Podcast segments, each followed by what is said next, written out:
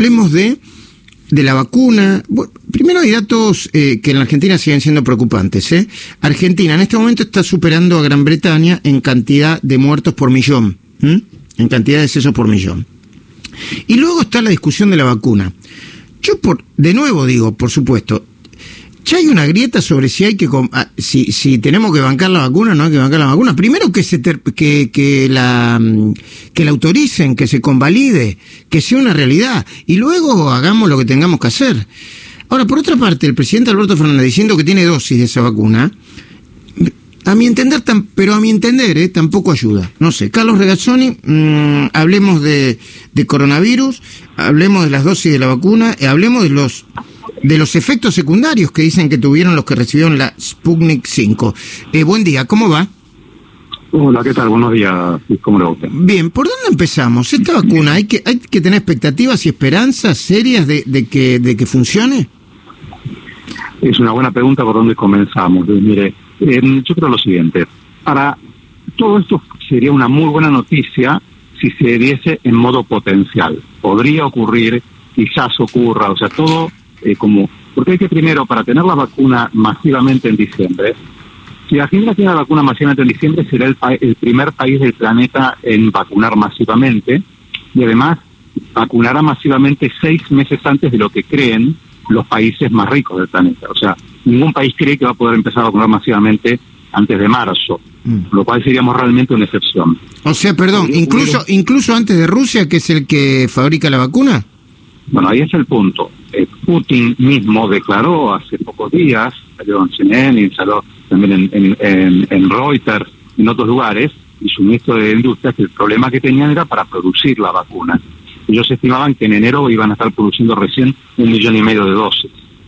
Por supuesto que las cosas pueden haber cambiado, yo no sé qué, qué ocurrió en Rusia con el viaje argentino y, y no tengo razones para dudar de la doctora Bisotti. Lo que sí lo que sostienen los expertos internacionales es que nadie puede saber aún eh, si la vacuna rusa va a funcionar o no, por la sencilla razón que no pueden abrirse los resultados parciales de los estudios de fase 3, porque si no se invalida el estudio. Solamente se abren cuando hay una reacción adversa grave. Si no, tiene que, el estudio tiene que seguir siempre en secreto eh, eh, quiénes recibieron la vacuna y quiénes no. Así que allá no puede, no puede haberse visto eso. Respecto del estudio que sí pueden haber visto, que es el estudio de fase 2, el, el que se publicaron, todos leímos, esos estudios fueron seriamente cuestionados por la comunidad científica internacional a la espera de aclaraciones que nunca llegaron en la revista inglesa que se publicaron.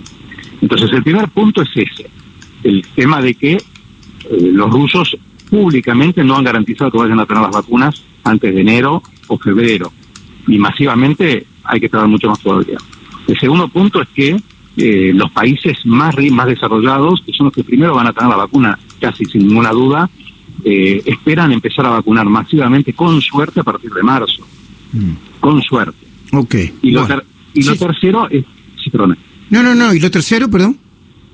No, es que bueno, que justamente eh, nosotros tenemos en este problema, un, en este momento, una situación muy severa con la cuestión de la epidemia en sí.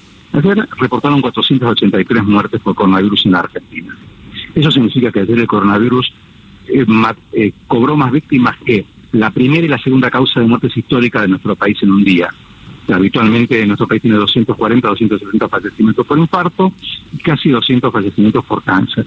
El coronavirus fue más grave que eh, las dos causas estas juntas. Entonces, la pandemia está muy lejos de estar controlada. Y me parece que yo creo que hay que tener esperanza, por supuesto, hay que ser optimista, pero no hay que ser triunfalista. Claro. Optimista sí, triunfalista no. Eh, eh, lo que usted está diciendo es, hasta que no aparezca la vacuna, eh, planteemos una estrategia de nuevo, volvamos a los testeos. hay que cambiar urgente la estrategia, porque el coronavirus está cobrando 2.000 vidas de argentinos por semana. Imagínense lo que va a ser esto hasta diciembre. Y además, si la vacunación no comienza sino hasta enero, con las dificultades logísticas que eso conlleva, ¿qué va a pasar con la temporada de verano? Es un error pensar que los casos se están bajando porque se contagiaron muchos jóvenes y entonces hay inmunidad de rebaño. Eso no ocurrió en ningún país del mundo y se ha estudiado extensamente. ¿Y, qué está pasando ahora? ¿Están subiendo o están bajando? Yo creo que los casos han bajado porque hubo distanciamiento y porque hubo uso de barbijo. Ahora, una vez que se relajan las medidas, como de hecho está ocurriendo, los casos no pueden sino volver a aumentar, como se está demostrando patentemente lo que ocurre en el hemisferio norte. Entiendo. Eh, Gustavo Noriega le quiero hacer una pregunta. Eh, Carlos, Sí, pero yo, eh, eh, estamos hablando de nuevo con Regazzoni, médico ex titular del PAMI, diplomado en bioestadística. Pero yo quiero hacerle una antes de que Gustavo y después lo dejo con Gustavo. ¿Ya está probado que muchos que tuvieron COVID-19 se vuelven a contagiar? Mire, hay un registro internacional que eh, ya lleva más de 40 casos de recontagios. Pero, por ejemplo, en ese registro no figura ninguno de los tres recontagios certificados por médicos que hubo en nuestro país. Es decir, lamentablemente yo creo que los recontagios hay más de lo que se cree y de hecho los modelos no va a ser un fenómeno masivo, pero sí va a ser un fenómeno preocupante y de hecho los modelos que están eh, trabajando sobre la epidemia ahora todos consideran algún grado de recontagio. Esto es una dificultad adicional para la vacuna, porque eh, em, tenemos que pensar además, además la vacuna sabe que otra cosa importante, Luis, no, no obsta de que haya que testear, porque usted va a tener que saber si los pacientes tuvieron o no tuvieron Claro, COVID antes claro, de administrar la vacuna. Así que las dificultades son tantas que me parece que el optimismo es importante, pero... El eh, triunfalismo, el triunfalismo es desaconsejable. Gustavo, te escucha Carlos Regazzoni. Eh, Carlos, eh, este, estos anuncios relacionados con, con la vacuna, ¿no pueden forzar además a, esos grupos que se resisten a la vacuna, no pueden engrosarlos al hablar de una vacuna que todavía no está testeada? ¿No, no corre ese riesgo, que es un riesgo bastante importante con el tema de las vacunas? Es muy correcto lo que usted está diciendo. De hecho, ustedes recuerdan que en Estados Unidos hubo primero triunfalismo por parte del presidente Trump con la vacuna. La comunidad científica Claro. en pleno salió, incluso la Academia Americana de Ciencias, eh, eh, Ingenierías y Medicina, y todos los organismos eh, más serios de ese país, y lo mismo ocurrió en Inglaterra, advertir que no se creasen expectativas con la vacuna hasta que no hubiese plena certificación científica. Porque si no, el, el- como usted bien eh, lo hace notar, va a ser peor el, el- el remedio que la enfermedad, porque eh, va a generar más caos, ¿entiende? Ya tenemos que convencer a la mitad de la población de que la vacuna es indispensable. Quiero aclarar que yo en lo personal estoy completamente convencido de que el veredicto de la ANMAT va a ser correcto, porque tengo confianza en, en- ese organismo de evaluación. Pero entendamos que no pueden haber presiones políticas sobre el grupo científico. claro, claro. Le digo más, los países serios lo que están haciendo es generando comités de expertos externos, independientes. Y además que no cualquier médico puede opinar sobre un trabajo de investigación clínica, hay que tener mucho entrenamiento en eso.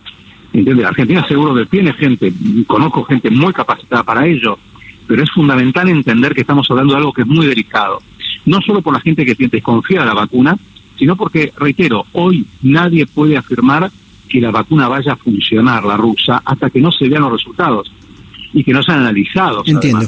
Un Regazzoni, hecho, eso es un hecho indiscutible. Regazzoni, gracias por el tiempo.